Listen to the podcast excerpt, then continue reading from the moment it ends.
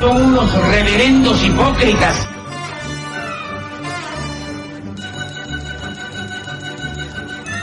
¿Por qué no suben a la tribuna a responderme si son tan hombrecitos?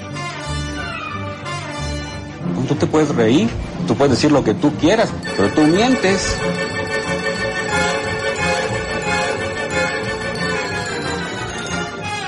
¡No tienen vergüenza! ¡No tienen cara! Cállate, chachalaca. Bienvenidos a Política Nacional. Disculpe si nuestras netas se le estrellan en la jeta. Y por favor, sea serio.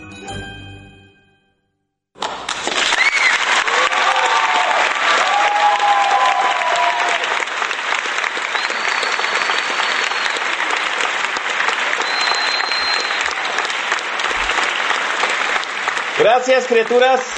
Gracias. Mire, ¿cómo se nota que es el último viernes antes de este el break de Semana Mayor, ¿no? O sea, ya el staff de Política Nacional, mire, algunos ya soy Oscar Chavira y esto es Política Nacional. Bienvenidos sean todos. La semana pasada nos falló terriblemente el server. Este por algunos cambios que se hicieron perdimos dos tercios de, podcast. Le extendimos una disculpa a Pablo Macluf que estuvo la semana pasada y a los, y a los, este, y a los radioescuchas, que desafortunadamente no pueden estar a las 7 en la transmisión en vivo. Entonces, eh, mire, subimos un tercio del podcast porque creemos que vale la pena. Sí, hay algunas este, reflexiones interesantes que pues se, debe, se deberían de escuchar, ¿no? Y por eso es que subimos nada más el, un tercio del podcast, el cierre del programa de Pablo McLuff. Bueno, dejemos atrás esta situación, vayamos a lo nuevo. Lo nuevo es hablar pues de todo el desmadre que se ha hecho esta semana con respecto al Instituto Nacional Electoral. Salieron unas resoluciones este, que están levantando, echando este, yesca en, cierta, en cierta que más que se está iniciando, van a empezar las campañas eh, en una semana más y eso va a empezar a meter este, presión política, obviamente, van a empezar a, empezar a encenderse los ánimos y mire, a principio de este año eh, traje al invitado de hoy a plantear cómo debíamos asumir, encarar este año electoral el camino antes de la elección intermedia de este sexenio. Y lo volví a invitar hoy precisamente en la antesala del inicio de las campañas, pues para, ver en dónde estamos parados, ¿no? Tres meses después. Está conmigo mi estimado amigo político de, analista político de primera, Fernando Durac. Fernando, bienvenido, buenas noches. Mi estimado Oscar, qué gusto estar contigo. Un saludo a todos los que nos estén escuchando. Este, y bueno, pues, eh, en efecto, estamos ya una semana a unas dos semanas prácticamente de que empiecen las campañas. Este, la próxima semana van a ser vacaciones. Y pues creo que hay muchas expectativas sobre qué es lo que puede pasar, pero es muy posible que no pase gran cosa si no comenzamos a pensar en nuestra situación. Es posible que no pase gran cosa. Muchos tienen, yo creo que altas expectativas con lo que va a suceder en las próximas semanas, sobre todo en la elección pero creo que, eh, miren, para eso traje a Fernando Dorak para que nos volviera a regresar los pies en la tierra y pues ir midiendo las expectativas de la elección y sobre todo cómo iniciamos, ¿no?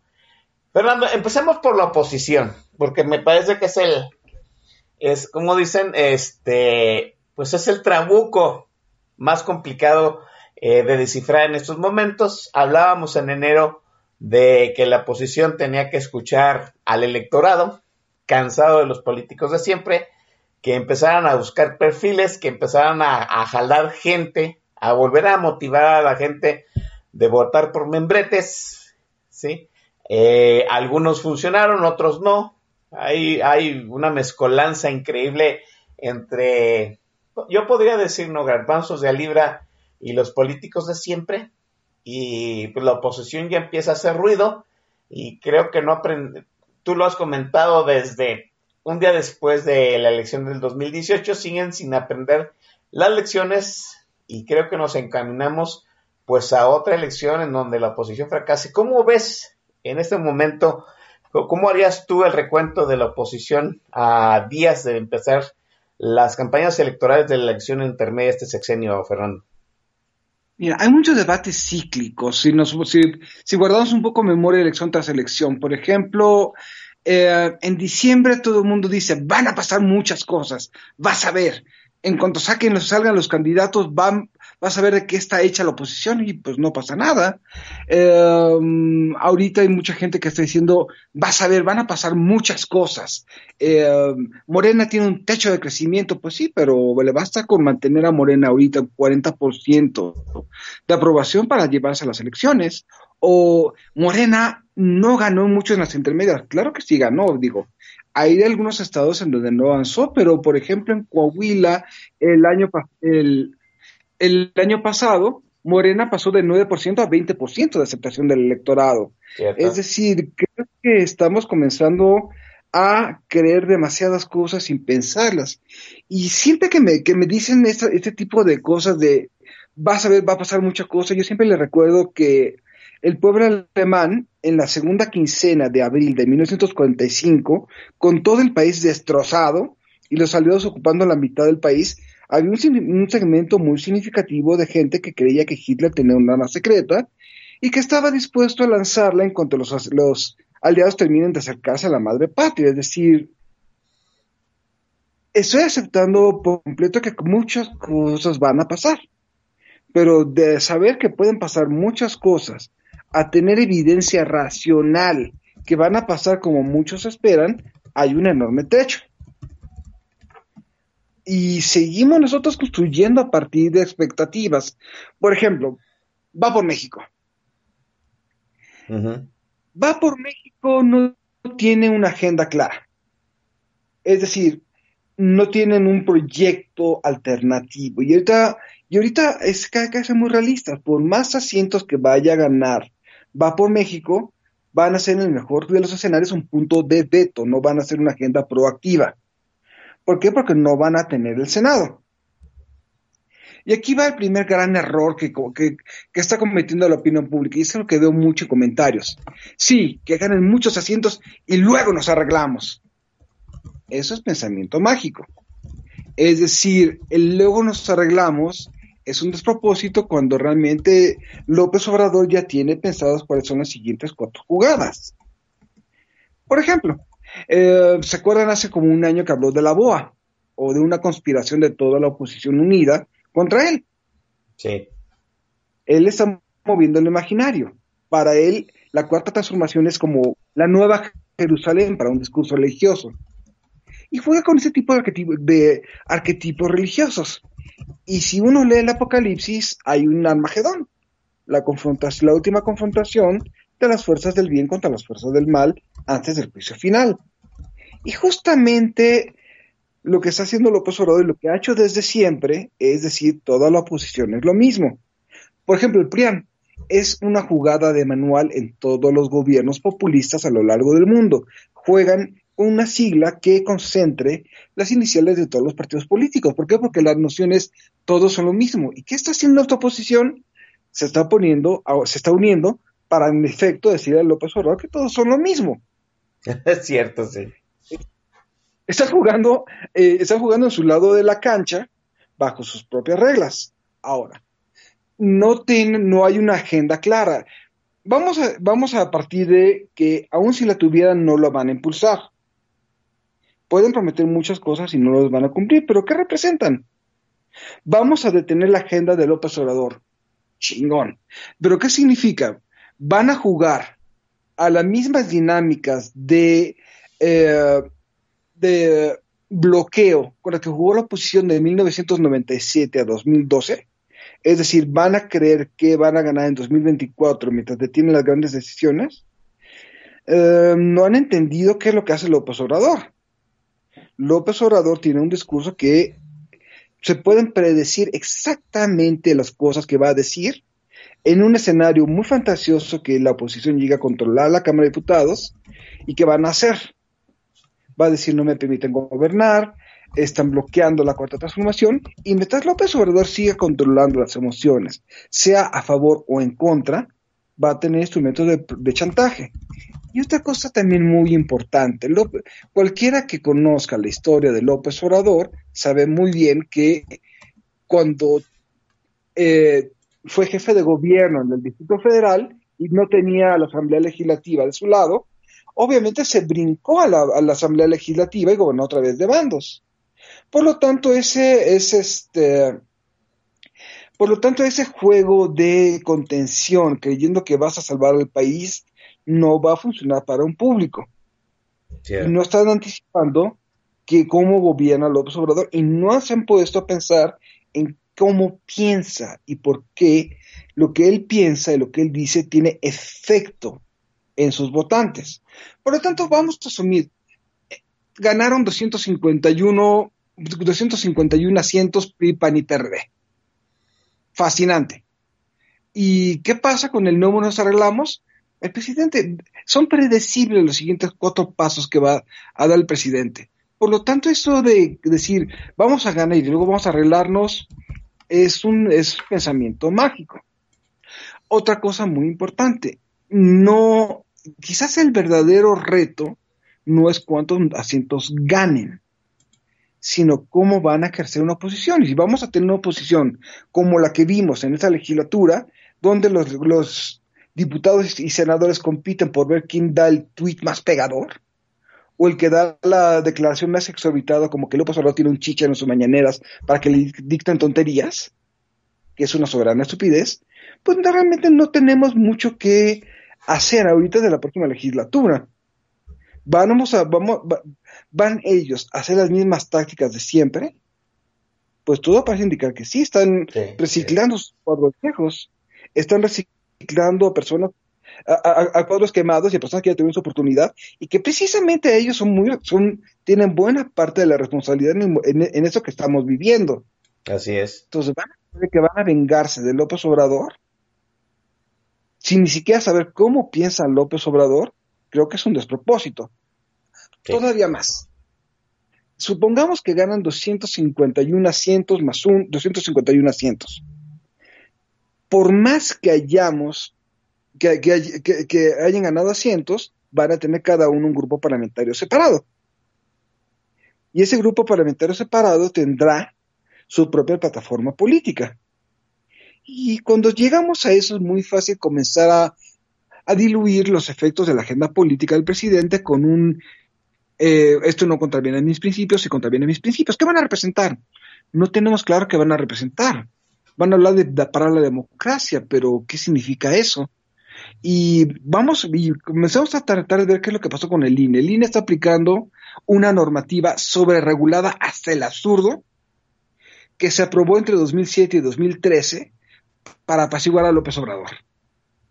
Es decir, hicieron, hicieron una regla que hizo, que hizo una serie de partidos incompetentes y que, que obviamente llevó a que López Obrador ganara. ¿Por qué? Porque puso esos partidos en condiciones tan bajas de competencia que llegaron a una zona de confort y ganó una persona que supo comunicar. Y esta persona, sorpresa, lo que no es, es una persona que, como cualquier otro líder populista en el resto del mundo, acepta la democracia, es decir, no es un dictador, no va a llegar a dar un gobierno de excepción. Va a decirse un demócrata. Pero va a respetar la democracia cuando la democracia diga lo que él quiera. Es decir, no va, él no va a decir, pongamos un estado de excepción. Va a decir, vamos a hacer una auténtica democracia. Y mientras haya un segmento de la población que siga creyendo que lo que él dice es verdad, vamos a seguir teniendo una, una oposición tan pobre que solamente le va a alcanzar para tener la razón. Entonces, ¿a qué llevamos con eso? No hay autocrítica, es una oposición que no tiene idea de qué es lo que pasó, no tiene idea de qué le pasó encima. ¿Y eso significa que voy a votar por la oposición? No, significa que voy a votar por candidatos competitivos, no voy a votar por Va por México ni por contrapesos, porque no tienen idea de qué hacer con esos contrapesos si llegamos a dárselos. Pero sí me voy a, me voy a fijar en qué candidatos pueden, han mostrado la mejor capacidad de entender qué está pasando. Y obviamente me voy a preocupar muchísimo para que se acaben de ir los que se tengan que ir, estén en el lado que estén. Que eh, debemos de escoger más, ya, ya que sea ya no debemos de estar pensando en, en, en cantidad, sino en la calidad de los que vamos a mandar, aunque sean pocos, en cierto sentido. Es muy importante eso, por ejemplo, yo tengo tres votos. Estoy en la Ciudad de México, voy a votar por este alcalde, voy a votar por diputado federal y voy a votar por diputado local. Sí. Tengo hasta ahorita claro de mis tres votos que voy a votar por la reelección de mi alcalde. Es un alcalde de un partido de oposición. Y lo único que voy a que voy a estar al pendiente en cuanto salgan las listas de regidores. ¿Por qué? Porque al momento que va a competir por PRI, PAN o PRD, voy a ver a qué lista además voy a apoyar. Correcto. Y eso va a implicar que puedo votar por la, por la casilla del- de mi candidato de PRI o PAN o PRD. Eh, sé muy bien que de mi diputado local este, no, se va a, no va a presentarse a competir para la reelección, no lo reelegiría, y ni de chiste podría re- reelegir a mi, a mi candidato a diputado, a mi diputado federal si llegara a lanzarse para la reelección. Entonces voy a ser muy juicioso con cada uno de ellos, pero ciertamente voy a evaluar personas, no voy a eva- evaluar membretes, ni filias, ni fobias. Muy bien, esa sería una estrategia un poco más congruente. ¿Tú crees que el hecho de que no haya una plataforma eh, unificada, conocida, que se haya firmado, que se haya comprometido de sí por México, no los obliga a nada? ¿Tú crees que fue esa fue la estrategia que nada más fuera un membrete sin algo este puesto por escrito? Pues hicieron, hicieron lo más fácil, es decir, vamos a ver en qué distritos somos más competitivos cada uno de nosotros y en esos vamos a retirar a los candidatos de los otros partidos. Y es una estrategia realista, pero no implica una plataforma, no Así implica es. una agenda. Eh, este, entonces, yo creo que aquí si van a votar por alguno de estos, pues revisen muy bien las listas de representación proporcional de cada uno de los casos. Eh, ah, hablando, ah, perdón, hablando de lo que tú comentabas acerca de, de que López Obrador se va a investir siempre como un demócrata, siempre y cuando la democracia dé como resultado lo que él quiere, e- esta situación de convertirse en el paladín de la democracia, eh, en que estar por encima de las leyes y de las instituciones, a mí me habla mucho de que pues, es parte del embate del INE que vamos a hablar más adelante, pero, mm, ¿cómo decirlo así? Parte de esta situación de yo voy a estar por encima de las leyes y el Instituto Nacional Electoral, yo voy a estar, yo voy a ser el juez de calidad vigilando las elecciones. Mm, vamos, ¿no se abona esta situación, esta farsa del pacto democrático con los gobernadores? Claro que es una farsa, pero vamos, eh, aquí estoy seguro que tanto tú como yo, es, ese acto nos parece monstruoso. De hecho, retuiteé los tweets que dijiste sobre, sobre esta farsa el de antier incluso. Coincidimos con eso. Creo que quienes, quienes nos están escuchando también mayormente coinciden con que esto es monstruoso y es una aberración. Pero si no comenzamos a entender por qué tiene un segmento de la población que diga lo que diga, le va a creer, y un segmento de la población que es neutral a lo que cualquiera de los dos extremos digamos, porque no les dice nada, vamos a seguir entrampados en este problema. Y otra vez, este, esto no es un juego de buenos contra malos, no es la mesa redonda contra, contra Mordred y sus, y sus caballeros, este, esto es una cosa más práctica. La regamos. En 2018 Sí. esto fracasó. Todos la regamos, del lado que sea. Y si no comenzamos a escucharnos entre todos y reconstruir un centro, ni no es una postura de quedar bien, es una postura de tenemos diferencias todos. Y si creemos que eso se trata de que alguien va a quitar al otro, lo único que vamos a hacer es que Ricardo Anaya gane en 2036. Sí, fíjate, pero, pero Anaya está tirando a eso, digo. Anaya está, Es- está haciendo sus tarugadas, sabiendo muy bien lo que está haciendo, y sabe muy bien que va en algún momento va a dar el, el, el péndulo un golpe hacia el otro lado y él va a estar ahí. Así ganó Bolsonaro, ríete. Sí, sí, sí, sí, estoy totalmente de acuerdo, representando algo totalmente contrario a lo que era popular en su momento, ¿no? Exactamente, pues él está jugando a eso, él, él está jugando a que en algún momento esto dé un golpe de péndulo y de pronto digan, miren, ¿Quién, es, quién, quién, quién, puede hacer las cosas bien? Ya nos equivocamos con el extremo izquierdo. Ah, mira, y es el extremo de la derecha. Votemos por él. Eso es lo que él quiere. Eh, va, va, a ser, va a ser este increíble. Bueno, ya, ya, ya que nos puede sorprender, ¿no? A mí me parece increíble que un electorado dé una vuelta de péndulo y vea como candidato viable a Anaya, que ahorita es pues una fábrica este imponente de memes, ¿no? Ah, en algún momento, en algún momento bien valdría la pena este analizar qué es lo que se está proponiendo Anaya. Eso de empezarse a perfilar como el otro lado del extremo, que de alguna forma transfigurándose en un López Obrador del, del otro extremo, sí, sí está como muy kafkiano hasta para México, debo decirlo. Este, a ver, dime, Fernando. Hay una cosa muy clara. Por más tonterías que diga, le estamos poniendo atención. Cierto. Digo, si fuera una broma, si fuera algo, este, si fuera algo realmente trivial, me hubiéramos olvidado. Y justamente así también, así también estaba López Obrador con su, con su presidencia legítima. Así justamente estuvo López Obrador durante muchos años hasta que el sistema nos supo, como, como pasa cuando ganan los, los, cuando ganan los populistas, nos supo atender demandas válidas como corrupción y desigualdad. Y ahí estaba López Obrador diciendo, ven, siempre tuve la razón. Así era López Obrador. Es cierto, cierto. Este, retorna el jefe Diego. El jefe Diego abona o es más yesca para la lumbrera que se avecina. No abona nada. A ver, este, cuando, cuando el jefe Diego resurgió o hizo su cuenta de Twitter, López Obrador, ¿qué es lo que hizo? Puso el video en donde realmente se lo comió. Y ojo, vean ustedes el video. En ningún momento López Obrador atendió los argumentos del jefe Diego. López Obrador lo que hizo fue comérselo. Él sabía lo que representaba el jefe Diego para su público. Y simple y llanamente lanzó una serie de mentiras y lugares comunes.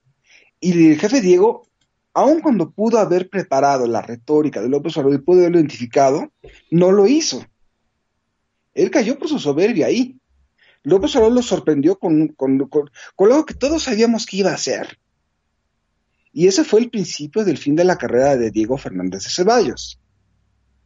Ya de ahí, pues Calderón se lo acabó de tragar con este, el Senado a través de su hermana, este, cuando era senadora, pero esa es otra historia. ¿Qué es lo que hizo López Obrador? Recordó ese video. Es como, es como Hércules, por ejemplo, cuando, cuando mató al león de Nemea, lo descuartizó, lo despellejó y, y, y, vistió la piel del león de Nemea. Es justamente lo que hizo López Obrador, sacó del armario la piel del Diego Fernández de Ceballos y se la puso. como, los pigmeos este, poniendo la cabeza de los, este, de los casados en picas. Exactamente, entonces el jefe Diego, ¿qué representa? Representa, fue, es un gran negociador, pero vamos a ponernos de una, una perspectiva. Por un cuarto de lo que negoció el jefe Diego con Carlos Salinas de Gortari, se comieron a Cris Ibarrola en, en 1977 por la negociación de la Lope. Es cierto. El, el PAN eh, fue un partido más pragmático que supo tener una mayor visión sobre qué negociar. Y ahí fue, fue cuando empezaron a hablar de una victoria moral. Si estamos hablando ahorita de derrotas morales, comencemos a revisar ese imaginario. Es decir, no ganamos, pero nuestras políticas las está probando Salinas. Eh, pero es un, es un político muy hábil de gabinete, pero, pero si somos un poco críticos, el jefe Diego también representa eh, un, estilo de, un estilo de negociar pues no muy claro. Eh, está Punta Diamante, por ejemplo, está este, todas, todas las todas las gestiones este, que hizo para el del Estado, y eso lo recuerdan especialmente las nuevas generaciones un millennial se fija en lo gran, en el gran negociador que fue con Salinas. El millennial se fija en los escándalos. Entonces, abona en algo, no abona absolutamente nada. Simplemente está hablándole a un pequeño grupo de personas que de todas formas ya están completamente en contra de López Obrador desde 2018 2000, o desde 2006, que no tienen una capacidad de crecer mientras sigan hablándose entre sí. Y en ese sentido, pues el jefe Diego es alguien que no tiene realmente mucho que aportar, no le dice nada a nadie, pero hay gente que cree que puede ser un elemento muy valioso para, para esta transición, cuando en realidad ya tuvo su hora. Y como muchos políticos de momentos, ya tuvo su oportunidad. Eh, vamos a cerrar este segmento, Fernando, con la primera perspectiva del Congreso. ¿Cuántos escaños así, a, vamos, a una mala cuenta, ganaría la oposición en este momento antes de las campañas? Mira, los cálculos ahorita con las encuestas en estos momentos son 330 para Morena. Pon tú que en un buen escenario para la oposición es ser punto de veto para reformas constitucionales. ¿Qué eso cuánto sería? Eh, ganarían aproximadamente unas este, 150 más o menos a cientos de 500. Con eso ya serían un punto de veto para reformas constitucionales. Y obviamente es lo que están pronosticando las encuestas en un escenario muy, en un escenario más, un escenario realista podrían ganar tal vez unas 300, unos 150, unos 170 cientos de la oposición combinada. Y eso seguiría dándole a Morena una capacidad, una capacidad para cambiar las leyes. Supongamos a un, que, un escenario fantasioso, 200 asientos de la oposición. Eso significa que, según las proyecciones, el PAN o el PRI podrán tener unas 70, 70 cientos más o menos, unos 40 el PRD, unos 30 Movimiento Ciudadano, pero pues con eso todavía pueden pasar las cosas. Otra vez, el tema no es cuántos van a ganar, sino qué harían con esa oposición. Y si creemos que contrapeso es de tener iniciativas, no han entendido cómo gobierna el Obrador. Así es. Bien, déjeme dejar ese segmento aquí para pasar pues a las resoluciones que ha, que ha entregado el Instituto Nacional Electoral en estas semanas y pues el embate de toda la fauna legítima contra eh, Lorenzo Córdoba y compañía, ¿no? Mientras le cedo el control de la tornamesa a Fernando Duarac. Eh, yo me ato de manos, Fernando, todo tuyo el control del playlist. Bueno, pues este, eh, creo que el el buen Oscar dijo que es un playlist memorable, creo que lo van a, lo van a recordar por mucho tiempo. Y bueno, les voy a decir, en cuanto regresemos del corte, que fue lo que escucharon, solamente un pequeño disclaimer, van a sentir cosas muy encontradas, muy contradictorias y no necesariamente agradables, pero pase lo que pase, escuchen la letra.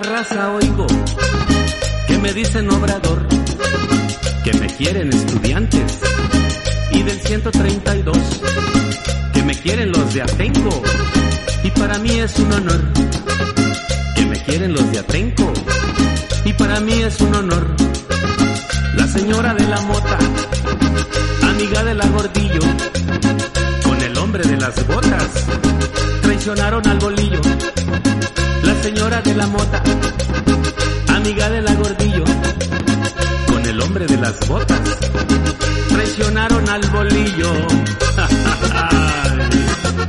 Les va a ir bien, les va a ir bien con su copetón.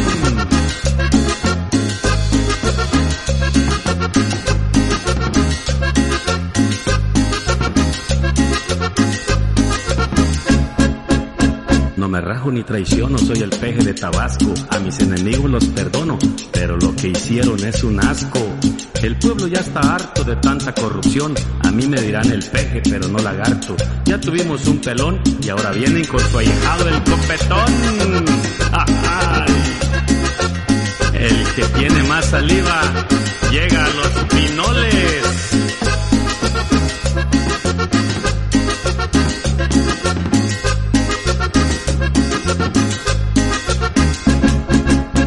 En la raza oigo que me dicen obrador, que me quieren estudiantes y del 132, que me quieren los de Atenco es un honor que me quieren los de Atenco.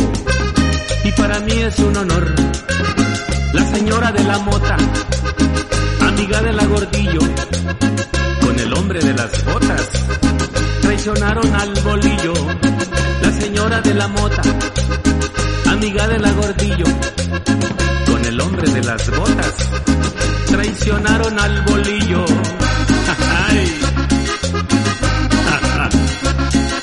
Claro, y no podía quedar atrás Diego,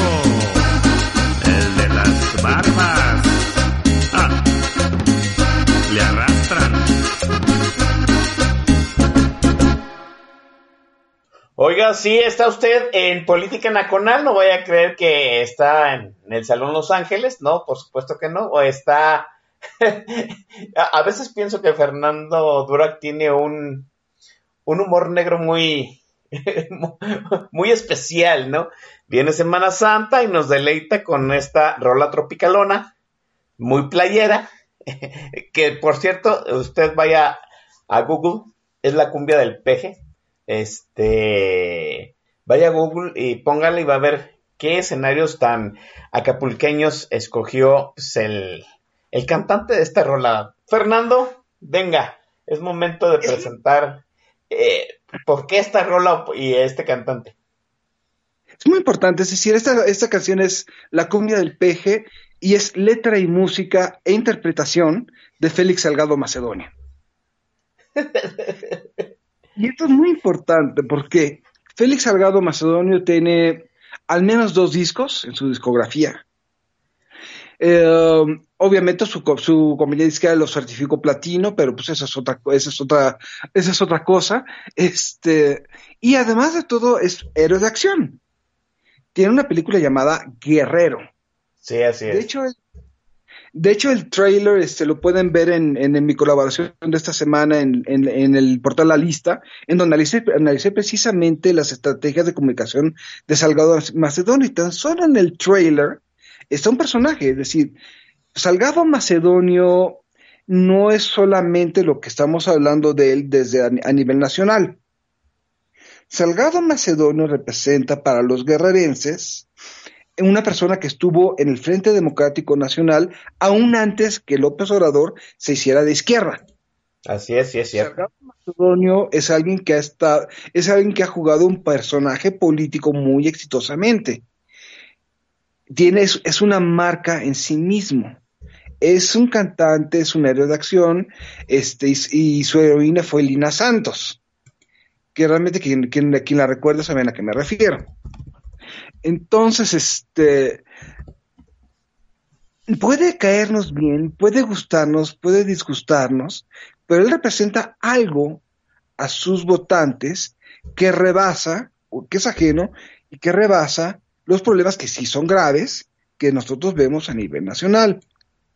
Y este es un tema no, y, y, una vez más es algo que siempre estoy diciendo, no es un tema de tener la razón, es un tema de simbolizar algo.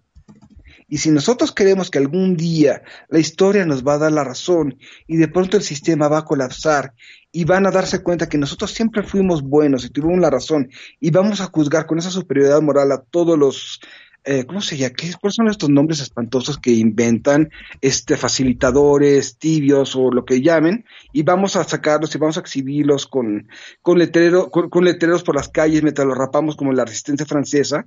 Estamos equivocándonos.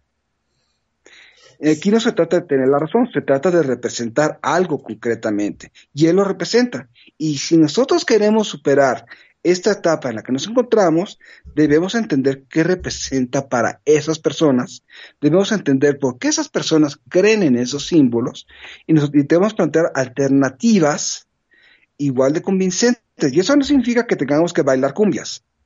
Eso significa que tenemos que representar una alternativa. Entonces, entonces, este, creo que este playlist son los grandes éxitos de Salgado Macedonio, vamos a irlos viendo cada uno. Y si ustedes ven, además de todos los videos que están en YouTube, este, él utiliza lugares populares.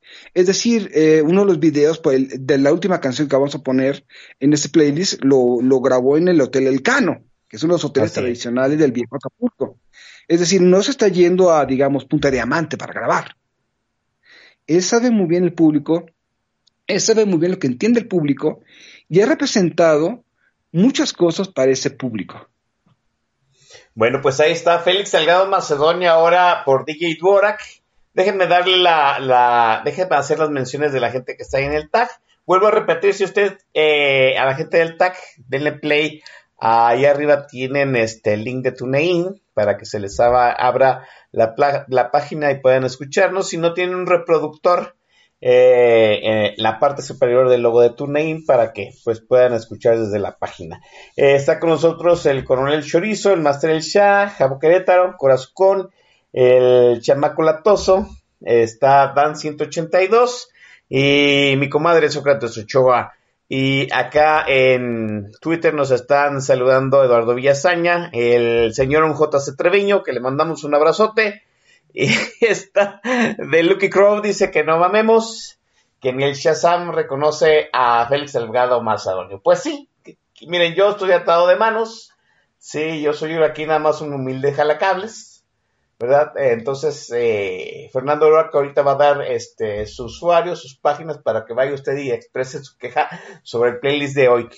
Este, mire, el, hablando de Félix Salgado Macedonio, nos da pie, pauta, para hablar, este, pues precisamente de él y el hecho de que eh, él, Félix Salgado Macedonio, el candidato también de Morena a la gubernatura de Michoacán, y otra cascada de, de candidatos a diversos puestos, este, diputados, presidentes municipales, etcétera, etcétera.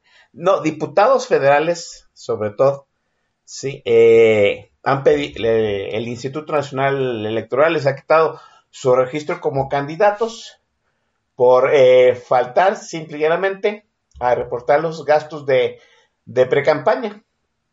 Félix Salgado Macedonio ha salido a defenderse eh, diciendo pues que pues, es un complot. Ya escuchamos al presidente, a López, eh, un día haciendo un pacto democrático para que ni el presidente ni los gobernadores metan las manos en la elección, y al día siguiente él metiendo las manos en la elección, diciendo que el Instituto Nacional Electoral está en su contra y en contra de su partido. Entonces el pacto democrático no duró ni 24 horas, ya lo sabíamos todos, ya sabíamos que Andrés Manuel López Obrador iba a ser el primero en patear, eh, en faltar a, a la firma que él eh, plasmó en ese papel. El papel nació muerto. Eh, ya lo sabíamos todos. El punto es cómo pues, una partida de gobernadores se presta a esta burda simulación. Se presta que a, abonar la narrativa de que el presidente va a vigilar la elección. Este, se presta que el presidente deje de lado el Instituto Nacional Electoral y siga la tunda, ¿no? la tunda a Fernando, a Lorenzo Córdoba Vianelo, y a los este, comisionados ciudadanos.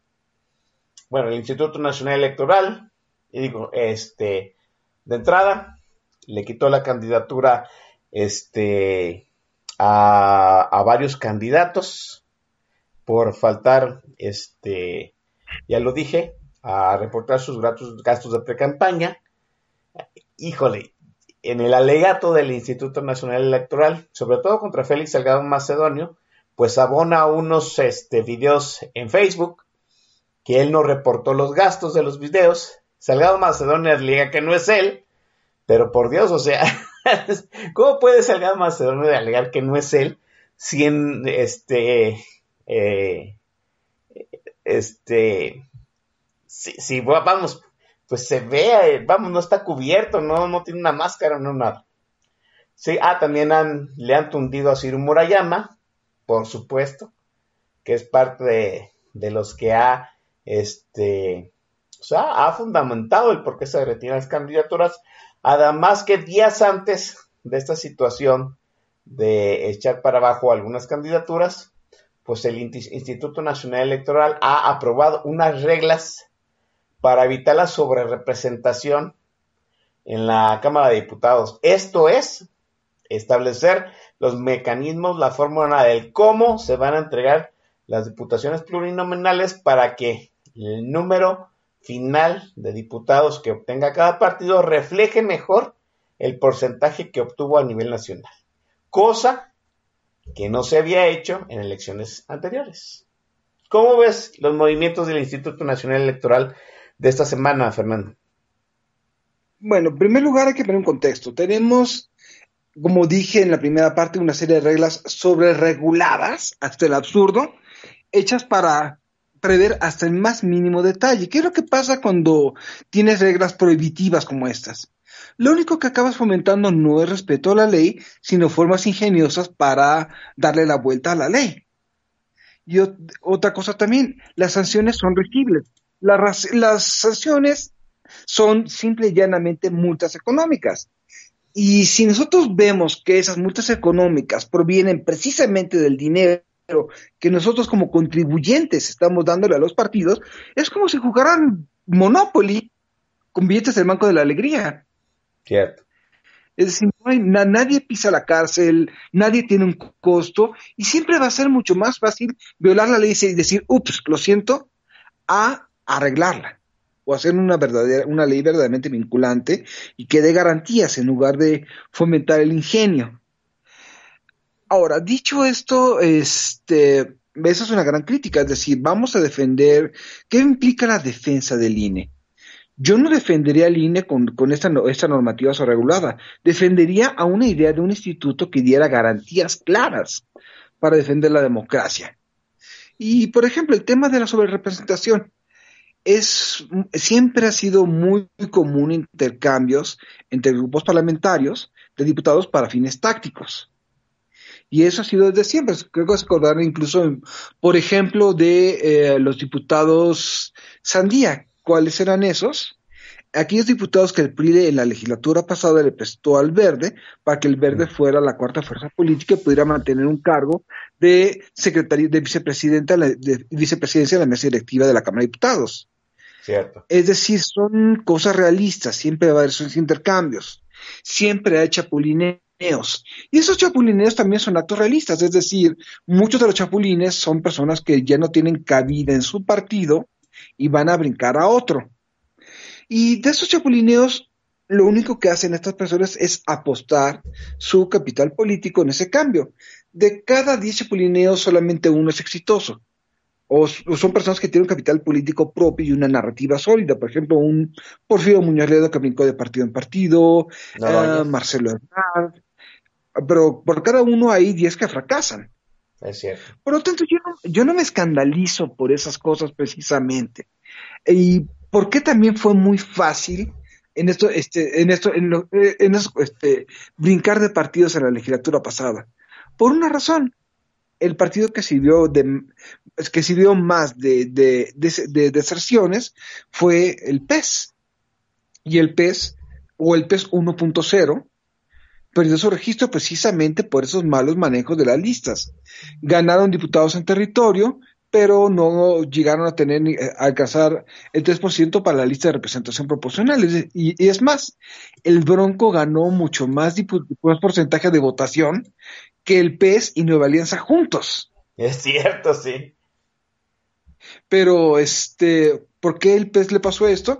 Porque realmente no ganó diputaciones. Entonces, ese pensar en esa sobrerepresentación hay que pensar en contextos por lo cual es fácil dar esos brincos. Yo no me iría por regular en ese contexto, sino más bien me iría por por qué vamos a dar garantías de que, hay, de que haya partidos estables. Y esa lo que vimos en esta legislatura fueron contextos muy especiales. Y otra cosa muy importante, el, el, INE está aplicando una ley hecha para, hecha para partidos que no compiten y hecha realmente a capricho de López Obrador para apaciguarlo. Y esto era también fácil de prever. Como dijimos hace rato, el López Obrador va va a apoyar las leyes cuando le favorecen. Entonces, ¿por qué si sabíamos muy bien cuál cuáles eran las estrategias de López Obrador muy predeciblemente desde 2006, aún así se insistió en apaciguarlo con normas absurdas? Mm. Y esa es una, una cosa muy importante, es decir, si vamos a salir de esta, no se trata de defender las instituciones porque son bonitas en las instituciones, se trata de hacer un ejercicio crítico de por qué esas instituciones nos llevaron a esto porque va a haber un momento en el mejor escenario dentro de unos 5 años más o menos, 6 años más o menos, en el peor escenario en unos 20, 30 años, en donde vamos a sentarnos y vamos a decir, oigan, de esto colapsó, ¿cómo le vamos a hacer para mejorarlo? Y si no tenemos una visión crítica de por qué esto colapsó, van a seguir aprobándose barbaridades y les vamos a aplaudir porque corresponden a nuestras filas y fobias. Y en todo caso, pues esto es predecible, es decir, si tenemos, si es muy creíble desde hace años y nadie hizo nada para detenerlos. Es muy creíble hacer resistencias civiles pacíficas, ponerse en huelgas de hambre, presionar autoridades, hacer plantones. Lo van a seguir haciendo mientras esa persona sepa que tiene la simpatía de una masa de personas. ¿Es lógico? Correcto.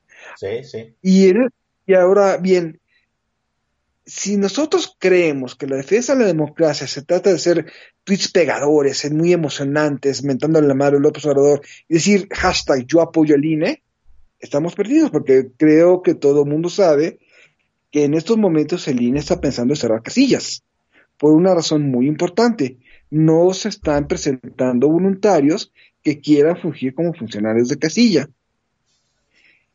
Es decir, es, va a ser muy difícil votar porque la gente no se está, no está confiando. Entonces, eh, no sé, el decir, el decir yo apoyo al INE y, el, y ponerse a chiflar mirándose al cielo, mientras el INE los está necesitando, como que es un poquito incongruente, ¿no? Sí, definitivamente. Sí. Hay, hay una situación, vamos, que tarde o temprano va a ser como una bola de nieve eh, contra el Instituto Nacional Electoral, ¿no? La danada de, del observador. Ah, el otro día ya vi eh, unos tweets de Calderón que también le tunde al instituto cuando no le favorecen las resoluciones. Tarde o temprano nosotros también vamos a, a, a, tundirle al Instituto Nacional Electoral. ¿Por qué? Porque no va a haber los suficientes funcionarios para ver todas las casillas, porque no se están presentando, ¿no? Hay un miedo precisamente a, este, a fungir como este, eh, estar en la mesa directiva de la casilla por el motivo de, de la pandemia, muy justificado en ciertos, en cierto caso, ¿no? Y tarde o temprano, toda esa andanada de ira, de cólera, de frustración, se va a canalizar en el Instituto Internacional Electoral y va a venir una crisis. ¿No lo anticipas tú también, Fernando? Claro que va a venir una crisis, pero pero vamos, la crisis se vino gestando desde 2007 con la línea de Ugalde. Es decir, lo que estamos viendo es una continuación de precisamente una crisis de desconfianza en las instituciones, pero eh, ¿qué, ha, hecho el INE en estos años para también generar esa confianza? Comunican muy bien sus spots, pero creo que hay cosas que se pueden hacer y no se hicieron también de parte de ellos. Sé muy bien que están, están interpretando una normativa absurda, este, pero varios de los consejeros, incluido el consejero presidente, son coautores de esa normativa absurda. Sí. Eh, ciertamente, eh, nunca hablaron, claro, por ejemplo, el tema de la independencia. No existe la independencia, consejeros. ¿Qué es eso de un consejero independiente? Yo, no, yo solamente me imaginaría un consejero independiente, no sé si viniera del Himalaya y haya descubierto los astros de ser consejero electoral y qué hacerles. Eso no existe. Todos los consejeros electorales son, son promovidos por partidos políticos y responden a los intereses de los partidos políticos en el Pleno. Es ese equilibrio de fuerzas políticas en el Pleno, desde el Consejo, lo que genera decisiones colegiadas y equilibradas. Pero todo el mundo se fue por años diciendo, no, yo soy independiente, mira. Entonces, están entrampados en una serie de, falsos debates, de nociones desorbitadas sobre lo que debe ser un órgano electoral. Y otra cosa muy importante, hicimos un sistema electoral hecho para partidos que desconfían. ¿Por qué nosotros hemos exportado nuestro, nuestro, nuestro modelo a otros países? Porque son países que están reconstruyendo sus democracias, Afganistán, Irak. Pero un alemán pues, ve, lo que tenemos aquí y se ríe, no, no se lo puede explicar. Y además es costoso. sí, porque nunca pensamos realmente en cómo generar esos puentes de confianza entre actores. Una forma, en mi modo de ver, que va a construir esa confianza es la continuidad entre los tomadores de decisiones que nombran los consejeros. Es decir, en la medida que hay un núcleo de diputados que se puedan reelegirse a lo largo del tiempo van a tejer acciones mucho menos radicales, mucho menos viscerales que lo que han estado haciendo. ¿Por qué? Porque saben que se van a ver la cara a lo largo de 12 años y si saben reelegirse. Y eso va a llevar a mesura, pero eso va a tomar tiempo. Entonces, creo que lo que estamos viendo es, otra vez, si las democracias suelen caer ante, ante, ante gobernantes populistas porque no atendieron demandas que estaban en la cara, estaban presentes durante años, ese fue justamente uno de los reclamos que nunca les interesó atender. Creyeron estos partidos que dividiéndose, que haciendo un sistema hecho a, a sus mejores intereses iba a ser eterno, se equivocaron completamente. Y, si, y, y lo que todavía peor, hicieron una serie de reglas absurdas para apaciguar a alguien que nunca se iba a apaciguar, en vez de, en vez de hablar claro sobre los verdaderos temas, retos del diseño institucional. Y otra vez, si no hablamos de estas cosas, en un periodo entre 5 y 30 años, cuando todo esto comencemos a darle un, un, sentido de todas las barbaridades que nos estamos haciendo todos, comencemos a reconstruir las cosas, si no tenemos una visión crítica, vamos a volver a cometer estos mismos errores de diseño hay una situación aquí. Tú hablas y me parece totalmente correcto el hecho de que se le, vamos, se le ha indilgado al Instituto Nacional Electoral corregir, corregir mucho de lo que en cierto sentido debió haber corregido los propios partidos políticos. Los partidos políticos le dicen al Instituto Nacional Electoral, toma, ven, cuídame, porque eh, así muy en el meme de si ya saben cómo soy, no, pues cuídenme, ¿no? y el Instituto Nacional Electoral ha asumido una y otra y otra vez todo el montón de candados para cuidar los partidos y los partidos nuevamente le dan más herramientas para cuídame porque soy un desmadre. Este, es, este, este grupo de consejeros ciudadanos muy probablemente sea este, la cumbre de pues, todos los errores acumulados desde el 2007 como tú, tú bien los mencionas. Pero ahorita yo veo, o sea, una inercia en donde el vórtice de todo este huracán, de todo este tornado que va a ser la elección este, intermedia, que va a ser un cúmulo de frustraciones. Eh, los que queremos que se le ponga un dique al presidente vamos a quedar frustrados porque no conseguimos ese dique. El presidente va que el presidente quiere destruir el Instituto Nacional Electoral y va a tundirle hasta donde se pueda. Y ahorita ya estamos viendo que los propios consejeros electorales están este, metiéndose en camisa de once varas con, con dictámenes a, lo mejor muy apegados a la regla, pero cosas que este, en realidad meten más fuego que, legalidad. ¿Tú crees que el gran perdedor de antemano de esta elección sea el Instituto Nacional Electoral?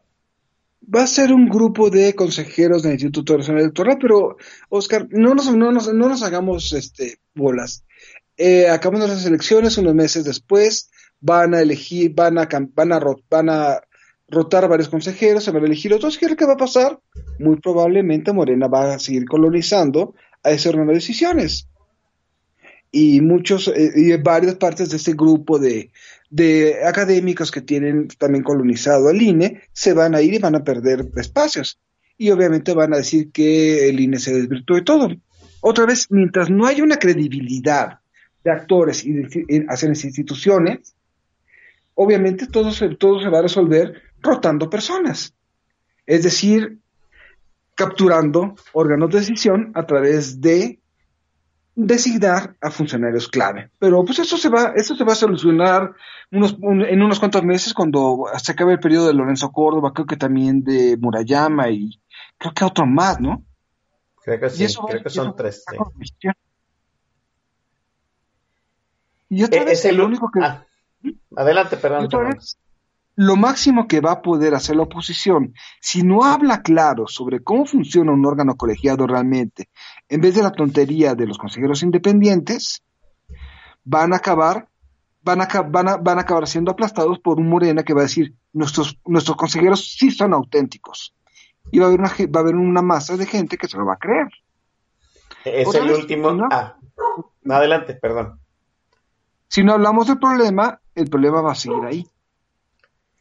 Eh, es el último Instituto Nacional Electoral que conocemos estructurado eh, en los ideales del instituto del, del año 2000, probablemente. Creo que más bien es el mismo instituto, solo que creo que está el- creo que se hizo una gran mitología en torno a, a José Waldenberg. José Waldenberg tuvo una gran visión en un momento determinado. Supo que el secretario general que le habían puesto en su momento, este Felipe Solís Acero, ya no tenía apoyo político. ¿Por qué? Porque su patrón político había sido Emilio Chafet Chemor.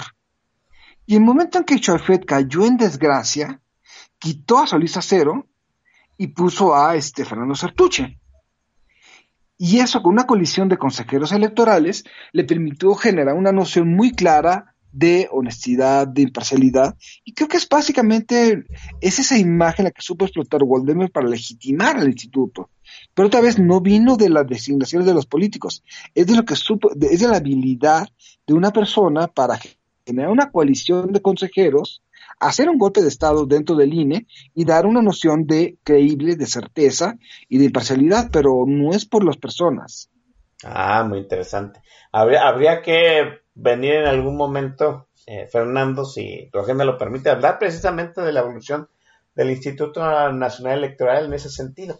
Mientras este, vamos dejando este segmento aquí porque pues, nos hace falta platicar de la última encuesta nacional de cultura política porque hay cosas bien este, terroríficas en los resultados. Vamos a hablar de ello y mientras le cedo el control de la consola a DJ Dvorak.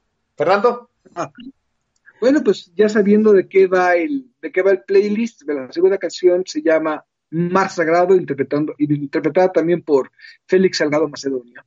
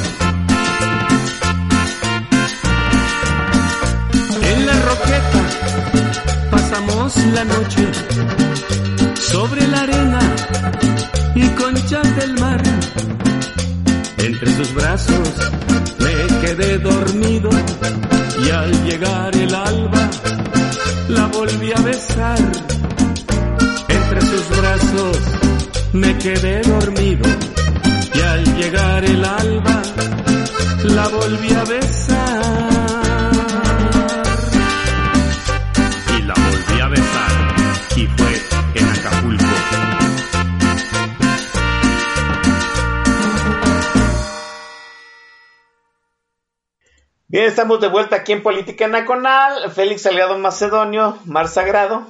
Ah, Hay que decirlo tranquilamente.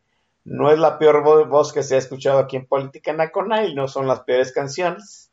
Digo, aquí ha, ha pasado Pablito Ruiz por el DJ Mace- Macedon Vix, O sea, perdón, Magneto pasado por este por la consola de política nacional, entonces, pues digamos que hay tolerancia, ¿no? Y de hecho, eh, mire, el tag no está tan tan disconforme con, con este, la selección musical, ¿no? Como que ya estamos en la tercera parte del programa, ya llevan dos, tres alituses entre pecho y espalda, y a estas horas siempre sucede, ¿no? En los altros, ya cuando a todo mundo este, le agarra hora de las, de, la, de las compras de pánico, cuando ya sabemos que van a cerrar el, el, antro, pues empiezan a poner las, las canciones más este, densas del playlist que traen los DJs, ¿no?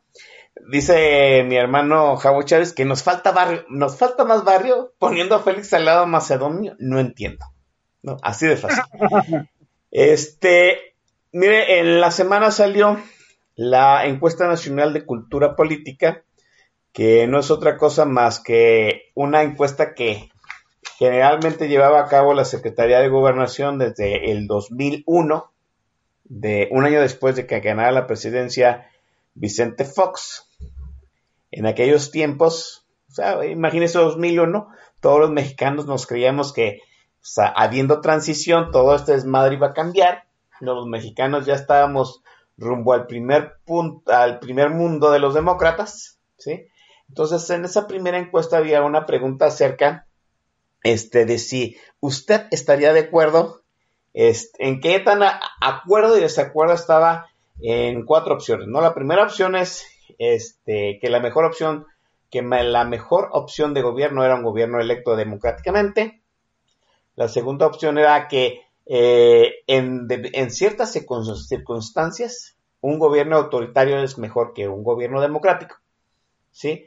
La tercera opción era ni fu ni fa, o sea que me da lo mismo un gobierno democrático o uno autoritario.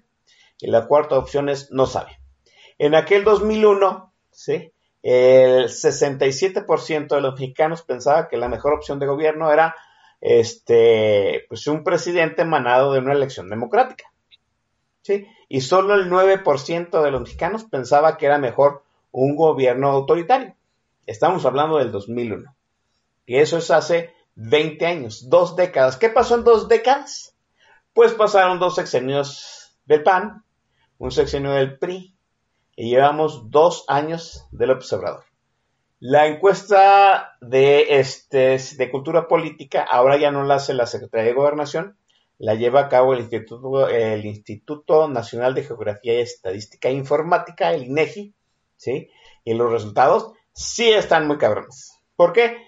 Porque eh, digamos que el 67% del mexicano sigue diciendo que sí, que es mejor un gobierno elegido este, democráticamente, pero ya casi el 20% de las personas piensa que un gobierno autoritario es mejor. Está de acuerdo en que es mejor un gobierno autoritario. Y otro segmento, casi el 25%, ¿sí? Piensa que podría estar de acuerdo con esa opción. O sea, estamos hablando que más o menos el 45% de los encuestados por el INEGI en algún momento, dándose las circunstancias adecuadas, estarían de acuerdo en que este gobierno dejara de votar, sí, y tuviéramos un gobierno impuesto. Eh, a mí eso me parece alarmante. Como en 18 años, en tres sexenios, se pudo dinamitar las esperanzas de una eh, población en sus este, mecanismos democráticos para llegar al punto en que el hartazgo es de tal forma que podríamos aceptar un gobierno este, autoritario eh, para meter orden en esta desmadre. Y todavía peor, ¿no? Porque ahora el INEGI agrega una pregunta, quizá con mucha jribilla, ¿no? ¿Estaría usted de acuerdo con un gobierno militar? Y el 20% de los encuestados dijo que sí. esas cifras no son preocupantes, Fernando. ¿Cuál fue tu análisis de la encuesta de cultura política del INEGI? Claro que es preocupante, eh, es decir, es muy común que la gente llegue a votar por ceder libertades a cambio de seguridad. Es, es, es, es, muy común y obviamente está ese famoso adagio donde quien vota por quien vota por sede de libertad, a no hay seguridad, acaba perdiendo las dos cosas. Es muy valioso, pero otra vez, ¿por qué llegaron a eso? Y esto no fue por porque de pronto López Obrador este, conspirara con la gente y dijera, ja, ja, ja, ja, ja, vamos a quitar el poder al, al no. Es por un deterioro del que el, un deterioro de esos últimos regímenes. Por ejemplo, y esa es una cosa muy importante, ¿por qué pega tanto la propaganda de Morena? Porque está dando una noción de, rumbo. ¿Quiénes somos? ¿Qué nos une? ¿Y hacia dónde vamos juntos? toda esa mitología de cuarta transformación, de, los años de Prián, es una verdadera mitología. Es, muy emocionante, por ejemplo, para un seguidor de Morena, señalar a Claudio X González. Para, para ellos, Claudio X González es más emocionante que los Illuminati, los, los de Sion y los reptilianos reunidos en un VIPS. sí. ¿Por qué? Porque obviamente esa propaganda de Morena está orientada hacia eso, a, generar una creencia mitológica. ¿Y a qué voy con eso? ¿Qué, qué no hicieron los, los gobiernos anteriores? Nunca se preocuparon por eso de, eso de por qué deberíamos estar los mexicanos juntos.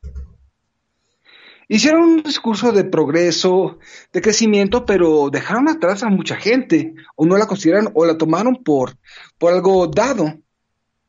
Y una democracia requiere un ejercicio permanente de derechos y libertades. Decía Carl Sagan en un libro que les recomiendo bastante, El mundo y sus demonios, que la democracia es un estado de, es es, la libertad y la democracia son de úselo o piérdelo.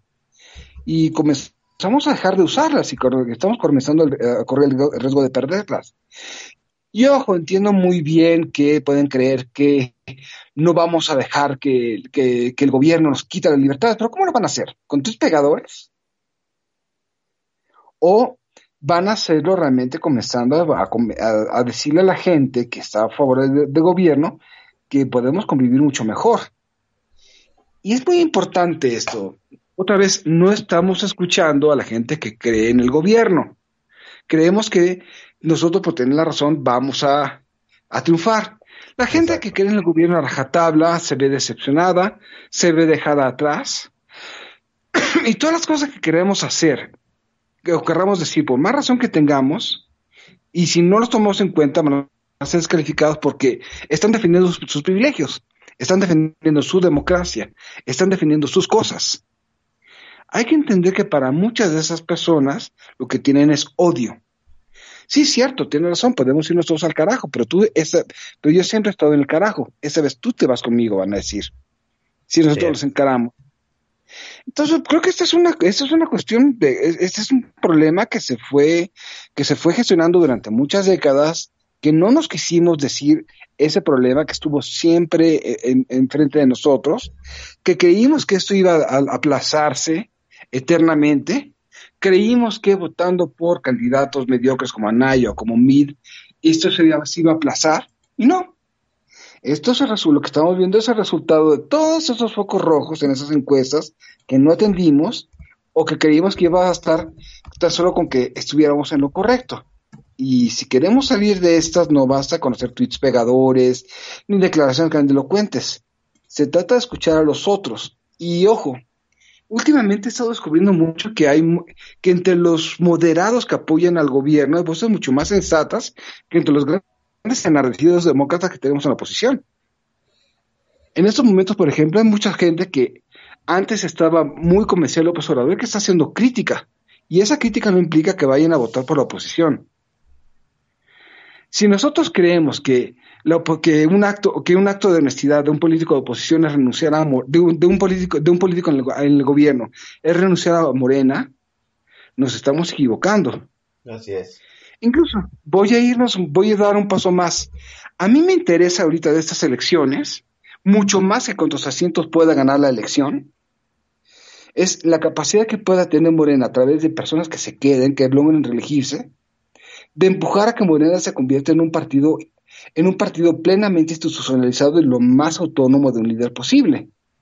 hay, más esperanzas hay más esperanzas en la democracia, en un Morena institucionalizado, que en volverle a dar una oportunidad a políticos que nos, que nos fallaron. ¡Sas! Y después de y después de las elecciones, a mí me parece, me va a parecer mucho más interesante en ver a todos esos milenios ambiciosos de poder que se han formado y existen muchos en todos los partidos y los conozco, en ver cómo ellos van a vengarse de, los, de que no les dejaron nada ahorita y comienzan a tomar por asalto los partidos. Eso, yo creo mucho más en esas dos cosas que en volverle a dar 251 asientos a una oposición que no va a saber ni qué hacer con ellos. Eso es, ese es un gran punto, eso es, poner el dedo en la llaga. Ah, hay una frustración enraizada de, de, dos décadas para que la gente, para que la gente este, manifieste su preferencia en cuanto a un gobierno democrático, autoritario, militar de esta forma.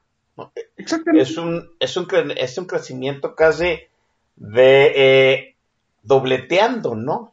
Dobleteando firmemente. Estamos diciendo que pasamos del, del 9% casi al 17% y estamos estimando que hay otro 25% que estaría de acuerdo en esas opciones de gobierno si se le ponen medidas drásticas.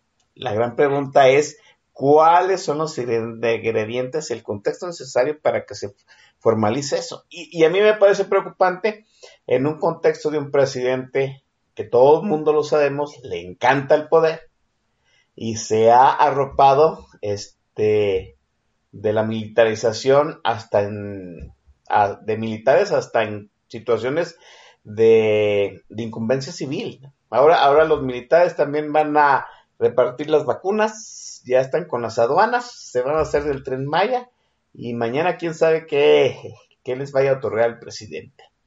Este, dime, Fernando. Piensen una cosa, López Obrador no entiende la democracia. Es decir, eso de los pesos y contrapesos nunca le importaba. Eh, también es muy probable que no le interese temas como las energías limpias, no le interese tecnología, no le interese la globalización. Él está pensando en su legado. Él está pensando en qué imagen va a dejar en la historia. Pero todas esas discusiones sobre las energías limpias, sobre el feminismo, no le importan, no las entiende. Le van a importar en la medida que le sirven pero él no está pensando en eso, incluso él está pensando en una dimensión, en qué va, en qué, en, él está pensando en, en, una, una, estatua suya en cada ciudad.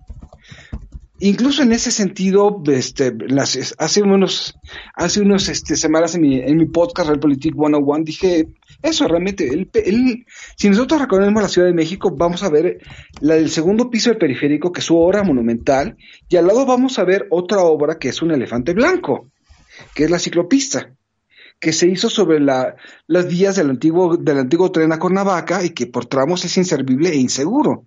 Él, no está, él está pensando en esas nociones de eternidad. Y aquí hay un tema muy importante. Eh, sus, sus arquetipos de políticos son trágicos, son, que, son gente que, que murió, que se sacrificó. Y no estoy imaginando, si logra reelegirse, que él, que, él, que él, que, él, que él deje el poder de buena fe, pero también tampoco estoy imaginando que vaya a vivir mucho tiempo. Él está pensando en un escenario en donde él muy posiblemente está pensando en un escenario de trascendencia. No, no estoy, no estoy pronosticando nada, no estoy deseando nada, pero estoy tratando de, decir cuáles son los símbolos que el presidente sigue. Porque es un, es un presidente que está atento a los símbolos por encima de cualquier cosa. Su lenguaje simbólico es una, es una mezcla de, nacionalismo revolucionario con religión, sus referentes son simbólicos, él juzga a los actores políticos de acuerdo a ese apego a los símbolos. Por ejemplo, cuando le reclamó al PRI haber votado en contra de su reforma eléctrica diciendo que es lo que hubiera deseado López Mateos. Él piensa en eso, él piensa en esos símbolos de trascendencia. No entiende las cosas, pero también creo que es muy bueno matizar ahí. El, eh, implica tanta entrada del, de los militares, una militarización no necesariamente. Eh, Santa Lucía, quizás si vemos la, si vemos la columna de Riva Palacio, hoy sí es viable este, en cuanto a rutas aéreas, eh, pero el tren Maya puede, puede ser un gran elefante blanco. Le va a entregar muchas obras al ejército, pero no estamos seguros si son rentables. Eh, el darle al ejército es eh, demasiado poderoso porque es lo único que cree que puede, que puede serle confiable, porque tampoco tiene capacidad, capacidades organizativas claras. Como jefe, pues es una persona que quita y da atribuciones a contentillo. Tenemos a una persona como López Gatel, que es un supersecretario, y a sus secretarios los tienen completamente relegados. Así es. Entonces, mm, no estoy seguro si hay, no me queda claro si hay una clara intención de militarizar porque tampoco estamos viendo señales de, de, de, represión sistemática de, los militares, tampoco estoy seguro que las que las cúpulas militares estén muy contentas en algunos casos, más allá del tema económico. Tampoco estoy muy seguro que sea sustentable para la tropa ver que unas élites del ejército se, se, se, estén, se estén enriqueciendo. No estoy diciendo que sí o no, estoy diciendo, hay elementos que a mí no me permiten decir sí o no a esto, ¿no? Pero simplemente preocupante la noción de la gente y esa noción de la gente es resultado precisamente del fracaso que de todos nosotros para hacer una alternativa viable. De tal forma que acabaron votando por esto. Está, estamos en un escenario donde el gran perdedor de esta elección va a ser el Instituto Nacional Electoral, de que la toma del asalto por asalto del instituto vía este, el Congreso y la designación de los nuevos este, consejeros ciudadanos, pues se va a dar. El presidente no entiende la democracia, tiene un plan. Yo siempre he pensado que el presidente quiere convertirse en un Lázaro Cárdenas, pero al más, al, más puro estilo de Santana, ¿no? ¿Usted recuerda cómo, cómo, cómo era Santana en los tiempos en que iban y buscaban? Él se retiraba mango de clavo y todos los políticos que querían hacer o ser algo en México iban y le preguntaban, igual que a Lázaro Cárdenas. En, cierto momento Lázaro Cárdenas se convirtió en la esfinge, ¿no? En alguien que tenía que ser consultado. Muy probablemente eh, una mezcla entre esos dos símbolos, ¿no? Un, esfinge tipo Lázaro Cárdenas, un caudillo tipo Santana en manga de clavo, pues así vaya a ser el presidente. Tal vez él no vaya a fingir siendo el presidente, pero sí vaya a ser, sí vaya a ser mm, como ese custodio metaconstitucional. Eso es lo que yo estoy pensando que podría ser. Este, pero para eso, volvemos a lo mismo, pues tiene que erosionar eh, los obstáculos legales, institucionales y personales que se le impiden. El Instituto Nacional Electoral es el gran perdedor de esta elección la, cada vez un mayor número de mexicanos no se siente representado con el sistema democrático. Eh, tenemos un presidente con un proyecto transeccional, sí, que muy probablemente va a ser apoyado por los, por los militares porque han sido pues la institución más beneficiada en este sexenio. ¿La democracia mexicana está en riesgo, Fernando? Sí, está en riesgo, pero no tanto por lo que vaya a ser López Obrador en, él mismo, sino por los efectos que se puede tener el discurso de López Obrador en el futuro. Es decir, López Obrador mm, este, puede desaparecer en los próximos seis años de la política, de la política, de alguna forma o de otra, pero si la oposición no sabe hacer una alternativa, lo que vamos a tener es una especie de peronismo una serie de muy pequeños, pequeños partidos que van a reclamar ser el, legado de López Obrador y el, y el debate va a ser en torno a un vago, una vaga noción de, del obradorismo como una especie de gobierno personalista, diagonal providencialista, con algunos discursos fatalistas del nacionalismo revolucionario y dos o tres fases de, de justicia social. Para mí eso es un peligro mucho más grande que lo que puede hacer López Obrador como persona por más que pueda tener poder López Obrador ahorita, tampoco tiene una idea muy clara de cómo hacerlo. Vamos, este, su agenda, vamos, su agenda, su participación como legislador ha sido muy pequeña. Ha dejado más que, que Morena comience a presentar iniciativas y dejar que algunas personas como Ricardo Monreal hagan pasar sus iniciativas personales como agendas de Morena, porque le comienza su policía bueno, policía malo. No tiene idea muy clara de, qué, de cómo es gobernar tiene una idea de cómo quiere ser visto en las futuras generaciones y eso va a implicar un legado muy negativo si no hacemos algo ahorita para tratar de entender su retórica, muy negativo en la forma en la que veamos la política en el futuro. Le temo más, mucho más a eso, a lo que pueda hacer él, aún suponiendo que pueda reelegirse. Bueno, pues ahí está. Vamos cerrando este, eh, este segmento. Vamos a la siguiente intervención musical, musical entre comillas, de Fernando Dura, y volvemos para la despedida. Fernando, venga. Viene Cangrejito Playero.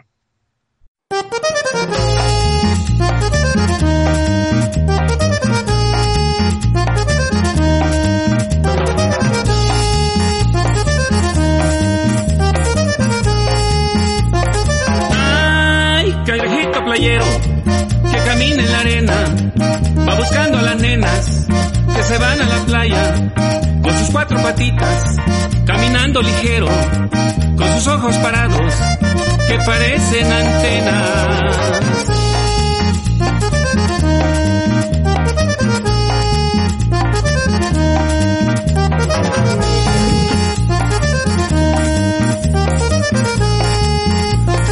Ay, cangrejito playero, que camina en la arena, va buscando a las nenas que se van a la playa con sus cuatro patitas, caminando ligero, con sus ojos parados que parecen antenas.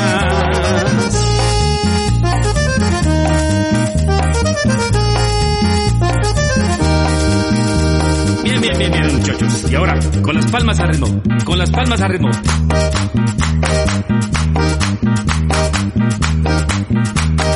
Y ahora viene el acordeón del cangrejito playero.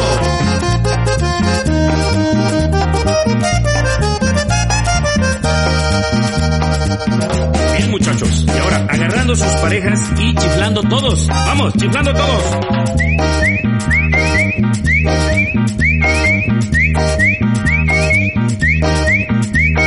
Y ahora viene el acordeón.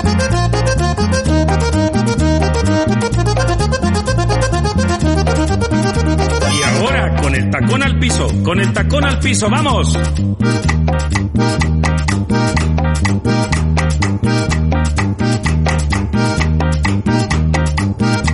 Y ahora viene el sabor de la guitarra.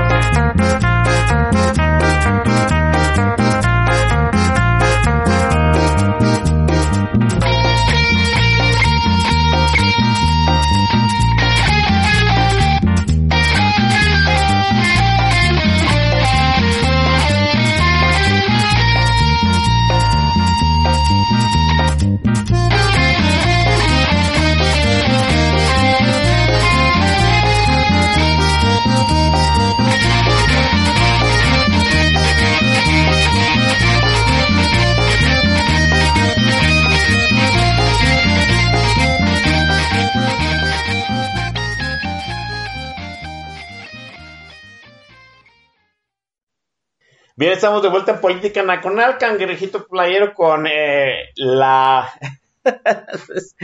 la voz de Félix Salgado Macedonio, Dios, ¿no? Este, nos recuerda a Paco Stanley y a su patiño de siempre.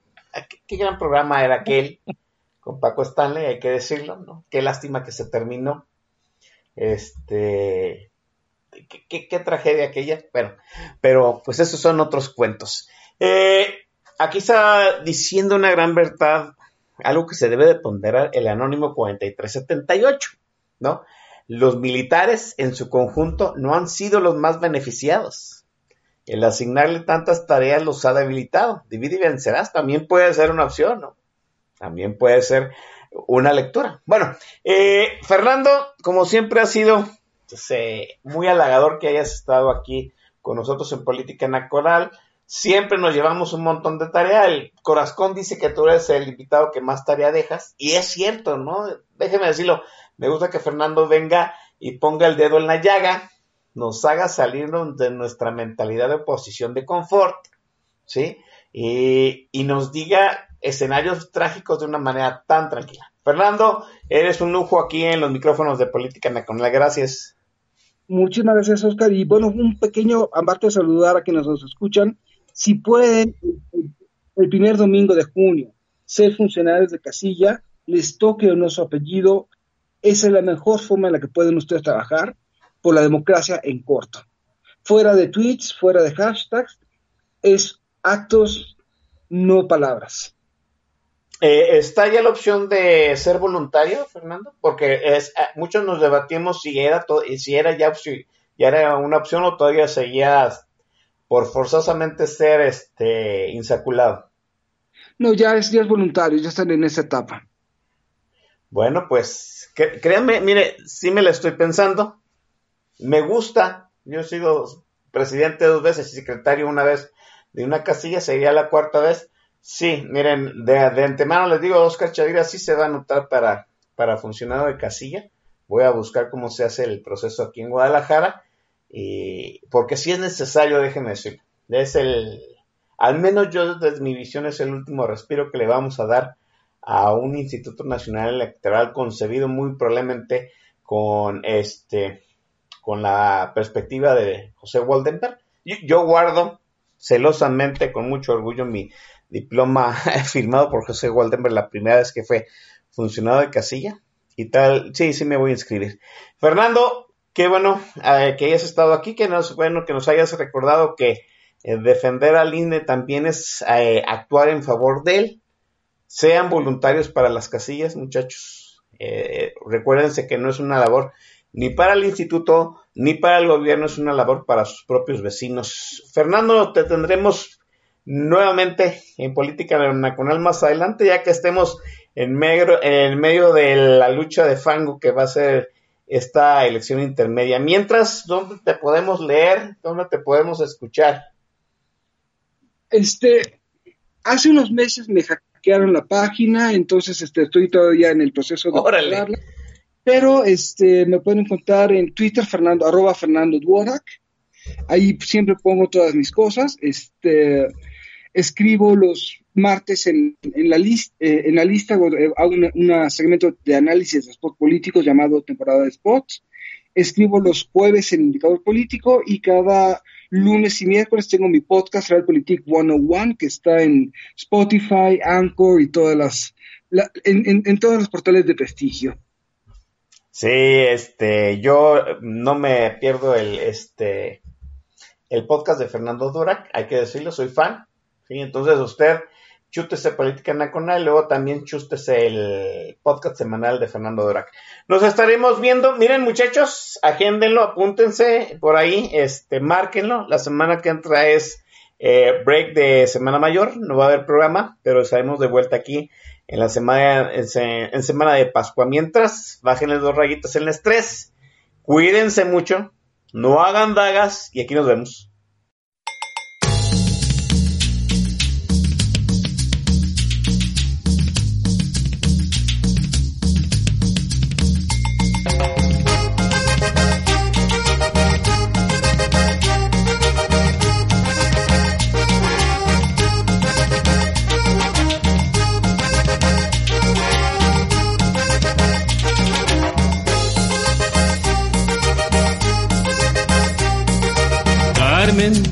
Se me perdió la cadenita con el Cristo de Nazareno que tú me regalaste, Carmen, que tú me regalaste, que tú me regalaste.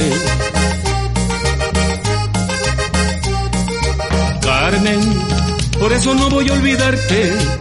Si ahora te llevo dentro, Carmen, muy dentro de mi pecho.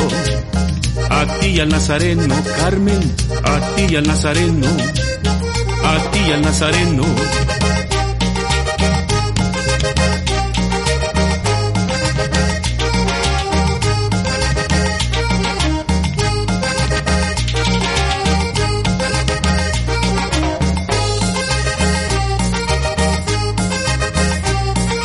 Carmen, pero me queda tu retrato, el lindo pañuelito blanco y el rizo de tus cabellos, Carmen, y el rizo de tus cabellos, y el rizo de tus cabellos.